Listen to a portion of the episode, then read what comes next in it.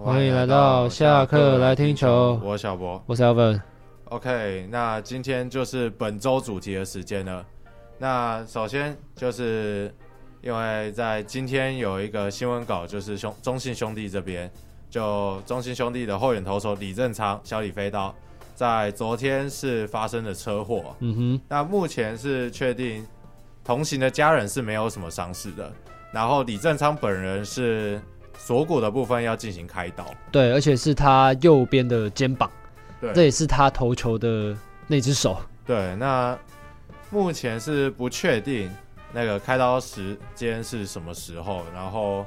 回来之后可能也需要经历一段非常长的复健期。那以李正昌目前已经三十六岁的这个年纪，我觉得是个非常非常大的一个伤害。嗯哼，而那且他今年的初赛的场次其实就只有九场而已啦，然后拿下了五个中继成功，然后防御率也是偏高的五点一四，然后现在又受了这个大伤，真的对他生涯是一个蛮大的伤害啊。对，那其实球员在那个赛季期间发生车祸，其实已经有很多先例啊。嗯，最有名的就是大师兄嘛。那大师兄哦其实也花了很多时间去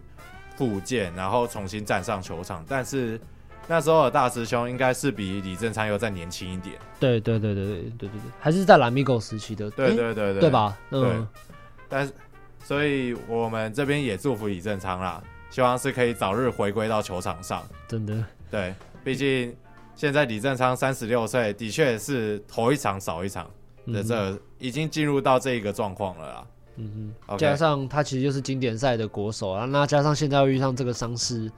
真的对兄弟球团很伤啦。对对，兄弟像对兄弟来说，应该是一个问题，就是要找人去填补这个牛棚的空缺。嗯哼，对，那也希望李正昌开刀顺利之后可以早日回到球场上。那讲到球场问题，大联盟那边有一个球队倒是挺凄惨的，就是我们的奥克兰运动家队。那奥克兰运动家队呢，在五月三号那一天的主场迎战光芒队，那入场人数啊是只有两千五百八十三人。对，这个人数是非常相当惨的，这等于中职大概平日的进场人数吧？对，就是统一平常的主场啊，统一吗？ 统一在台南的主场进场，平日进场人数对，啊。平平常日的台南进场人数大概就是长这样子。对，可能再少一点点。嗯哼，对，而且截至目前就是五月三号录音的当下，呃，录音当下五月四号，那美国时间会是五月三号嘛？那运动家本季的平均进场人数是一万零四百一十五人，那这个数字在大联盟其实是垫底的啦。对，那运动家现在已经确定说要把主场搬到拉斯维加斯了嘛？呃，对对对，那可能，我觉得这很有可能就是其中一个原因，就是他们现在已经没有那么想注重奥克兰当地的球迷的经营了，毕竟就要就要搬家了嘛，对不对？我还注重你干什么？嗯哼，对，那奥克兰运动家他目前也确定说，二零二七年在拉斯维加斯的这个球场是会完工的，那届时就会搬到拉斯维加斯的新的主场去了。对了，而且加上运动家本季的战绩真的是太惨了。因为他们现在只有六胜，然后吞下了二十四败，这个战绩，我想光是球迷你都很难花下你那个钱，然后进场看一场，一定大概是百分之七八十会输球大的一概场八比成赛。会输的这个比赛，对，所以想说呃何必那浪费那些钱呢？那干脆干干脆去做一些自己其他对啊想做的事情就好了。而且奥克兰它也是位于湾区嘛，湾区、哦对对对对那最近勇士队在哦打季后季后赛，赛所以相对来说可能也稀释掉了一部分的票房啊。对啦，因为虽然说另外一边比较好看，对，因为虽然呃一定是另外比较好看，但是也不知道说他们看棒球同时也看篮球的族群的比例到底是怎么样了。其实我觉得应该是蛮高的，但是因为毕竟另外一边是勇士打湖人嘛，对，这个对战组合相对来说比较好看。嗯，对，没错没错。那我何必花钱去看一支胜率只有两成的队伍，对不对？嗯哼，我觉得这个比较之下是有差的啦。对啦，没错。那既然讲到了在大联盟的部分了，那我们先来讲一下有机会上到在未来上到大联盟的正宗者啦，因为正宗者最近的表现实在是非常非常火烫，因为他现在是在嗯海盗队的高阶 E EA 嘛，那他这一季的打击率平均是打击率是两成九二。然后还有四轰的成绩。然后最近在四月底的时候也有连续两场的全垒打，所以他本季的累积的全垒打也是来到了四轰啦。而且他其实都是主要是担任第一棒的角色，所以对球队来说是非常重要的啦。那我觉得其实维持住这样的一个身手，目前打击率挺高的嘛，呃，快到算我觉得是算高啦。已经是接近三成了啦。对，而且打击的其实他的 OPS 也有快接近一有九零点九五五哦，其实已经是一个很，我觉得是一个算蛮顶尖的数字啊。对，那假设可以保持住这个状态的话，今年也许有机会上二 A 也说不定啊。嗯毕哼，竟在高 A 现在看起来应该是蛮能打的，嗯哼，那我觉得有机会是可以把它拉到二 A，甚至说直接跳级去三 A 测试嗯也说不定。嗯哼，毕竟大联盟这几年很常有选手是直接跳过二 A，直接拉去三 A 打看看的那种对，那种测试方式。对，因为郑宗哲就这几场，就这六场近六场的初赛来说，他只有一场是没有安打的，其他比赛他要不都是一支安打起跳，要不然都是两支安打起跳，而且都会包含一支全垒打或者是二垒安打，所以他的长打率其实以他这一百七十公分左右的身高来说的话，这个其实 power 是非常够的。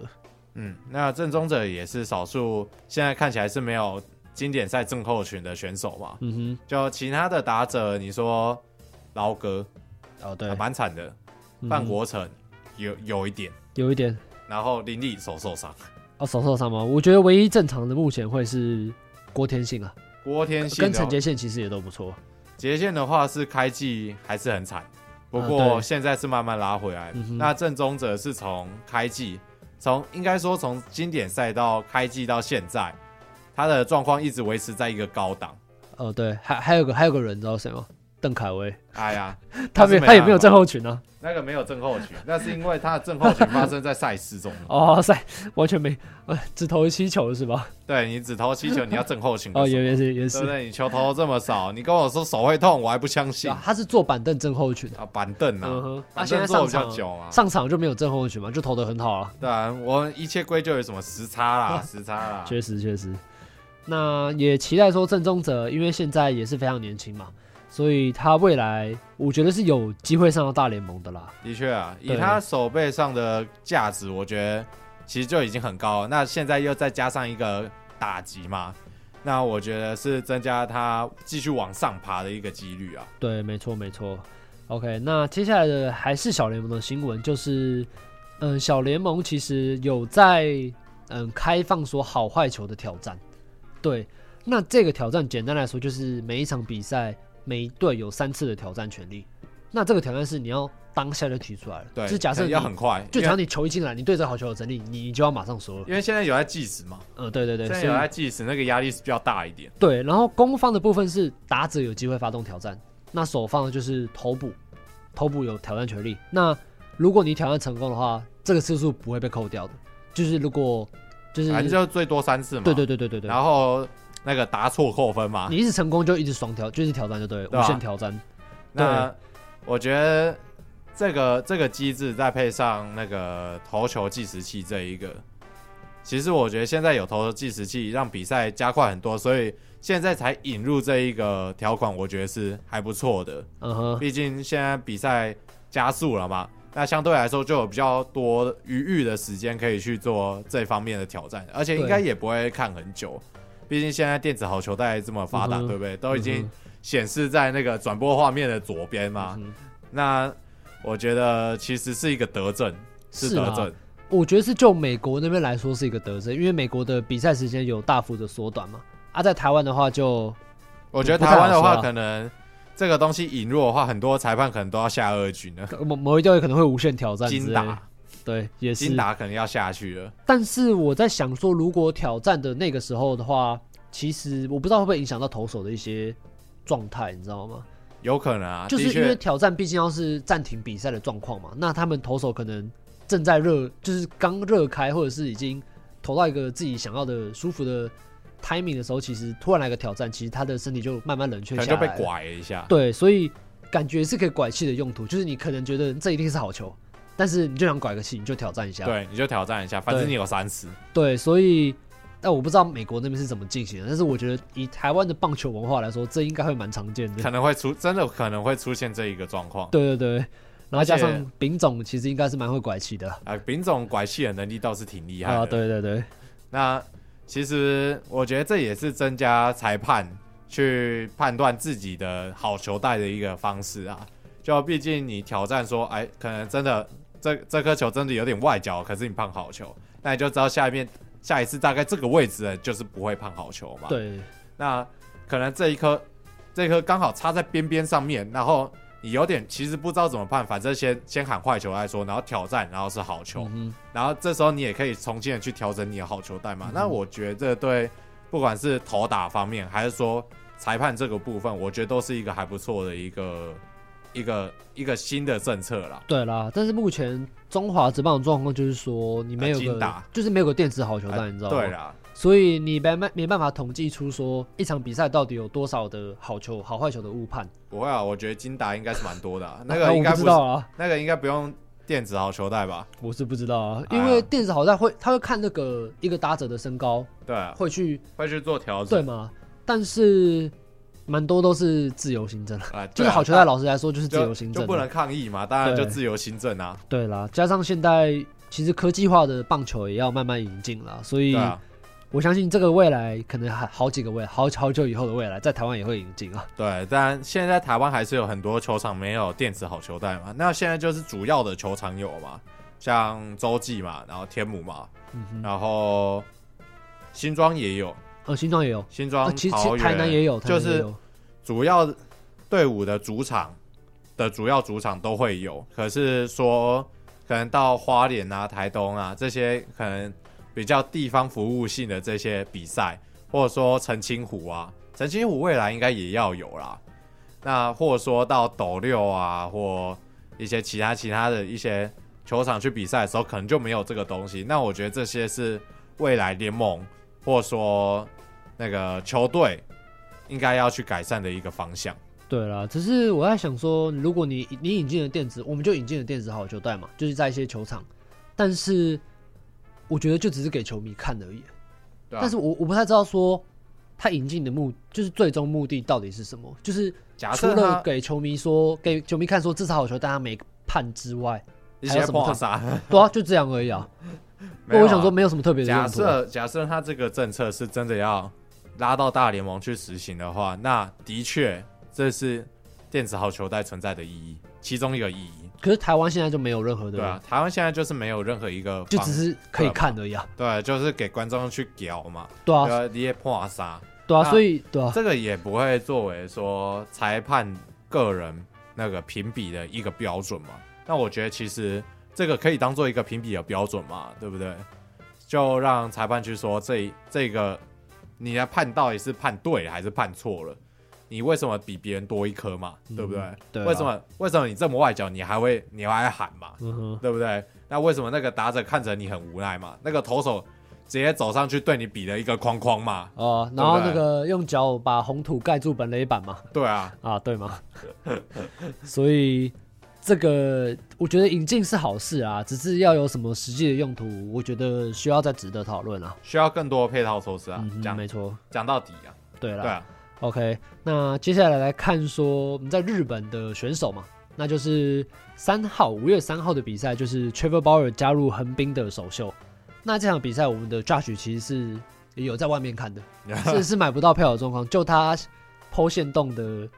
的结果来看说，他好像是买不到票啊。那个被挡在门外。对，所以只能跟着其他的想看的球迷在外面等着嘛。好，那那场 Trevor 对上广岛鲤鱼是主投了七局，只用了九十八颗球，然后标出了九 K，拿下了他日职生涯的第一胜了。啊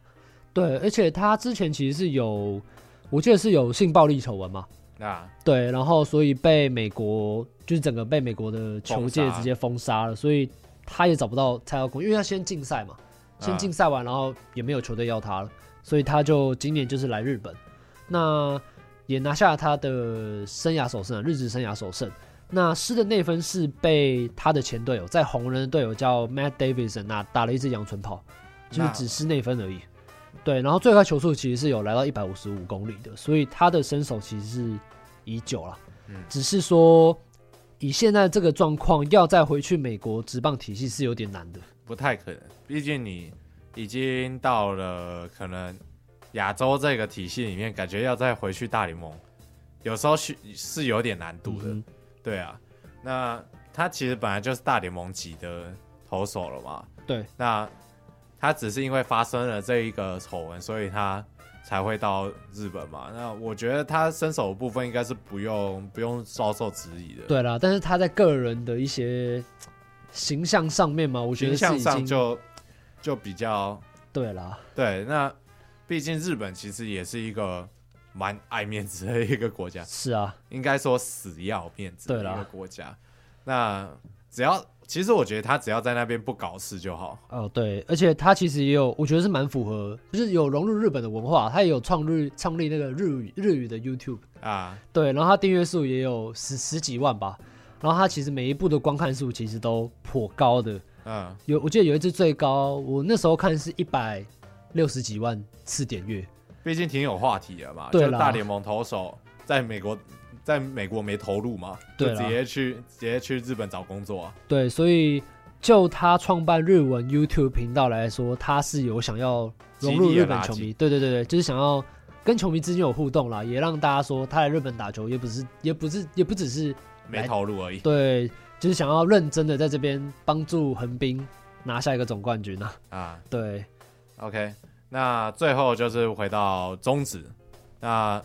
最近呢，因为吴哲源他的薪资已经谈好了嘛，对已经确定好了。那这个这个状况只是今年被放大，因为吴哲源在经典赛的表现很好，所以他谈薪很慢这件事情被拿到台上来讲。那其实这件事情今年被拿到台上来讲，之前这件事情已经发生很久了，就谈约很慢很，然后球团拖到可能快那个球季都快结束了，你才跟人家签约，然后去跟人家补前面的那个少少给的钱嘛，对不对？那这件事情在那个球员工会这边其实有发出有一个想法，就惩戒线，他认为说应该要拟定一个谈约的期限，然后在这段期限之后，如果你还没谈妥合约的话，就球团跟球员这边没有办法形成一个共识的话，那应该就要直接进入自动仲裁。哦，就是不要再拖到球季已经开始后了，薪资还没有确定嘛对，那，OK，为什么会发生这种状况？就是因为中华职棒的仲裁还要很早很早就要提出了。对，那通常那段时就也就是说，你一开始跟球队就没共识的话，那你就要直接提出仲裁，不是不是说那个现在的话，你假如太晚提仲裁的话，基本上是不会受理的。嗯，那你只要跟球球队只要跟你拖，就是他不跟你谈，那他你你你就只能被动接受所，以你就只能被动去对接受他的价钱。嗯，那就变成说球员在谈判这个部分就会变得很弱势。对，那我觉得的确应该在台湾这个环境下，球员的谈薪的空间本来就很弱势，因为台湾你就那几个嘛，嗯你就那几个球队，你也不是像美国那样有一个很大的自由市场。哦对，在背后运作。对，那球员在谈薪这个部分是挺有价码的，但台湾的话就变成说，你没有这个资本去跟球团去谈，嗯哼因。为台湾的球的球界就这么大而已，对而且市场也才这么大，你要你要带的就是那几支球队，你知对啊道吗？ 对吧、那就变成说，假如人家要那个联合去排掉你的话是很容易的，嗯哼，对，然后你又怕说跟球队去提仲裁这件事情很伤感情，对，然后人家也看你有提过这个东西之后，人家也对你是比较有保留的态度，对不对？那我觉得这个是更加加重了球员在谈薪这个部分的弱势。那我觉得自动仲裁这件事情其实是还不错，毕竟让球员可以在一个比较没有压力的情况下嗯去跟那个球团去做谈薪。对啦，那我觉得也是对球员来说有一个更安心的打球的环境啦。对，那我是蛮乐见这件事情发生的，毕竟今年吴哲源的状况被大家拿出来讨论了嘛。那我觉得这件台湾总是在那个在事情发生了才开始检讨嘛，对不对？嗯，那也我觉得还来得及啊，现在这个状况是还来得及的，这件事情是可以被改变的。嗯哼，所以也希望说联盟那边，毕竟这种规章都是领队会议的时候在签署的。那也希望说球员工会，毕竟作为工会嘛，也希望是可以达到作为作为劳方啦，作为劳方是可以达到劳方应该要有的这一个权利，应该是要对啦得到的。因为我觉得就是互助互利嘛，嗯，就是你给选手一个好的，就是他能接受的一个薪水，那他就全心全力的为你打球嘛。相对来说，球团这边应该也要有一个更客观的评估去给球员薪水嘛。对，我觉得，毕竟那个兄弟跟吴哲源这边谈不好嘛，那最后就变成说吴哲源这边可能就会比较被动，必须要去接受兄弟给的薪水。对，而且其实你也会影响你在场上的投球心心情嘛。对，我觉得对，你早早把这件事情处理掉，球员有更好的、更好的状态去备战他接下来的球季、接下来的比赛，然后也不会比较不会去影响到球员在场上的表现，就让球员更无后顾之忧嘛。对，所以对我觉得也希望联盟是可以，也许可以接受或跟球员谈球员们谈谈这件事情嘛。对，也希望未来中华职棒的薪资环境是可以更好的。对，也是也是。 OK，那我们这个礼拜的主题就差不多到这边结束了，那我们就下个礼拜的上周回顾再见了。拜拜拜拜。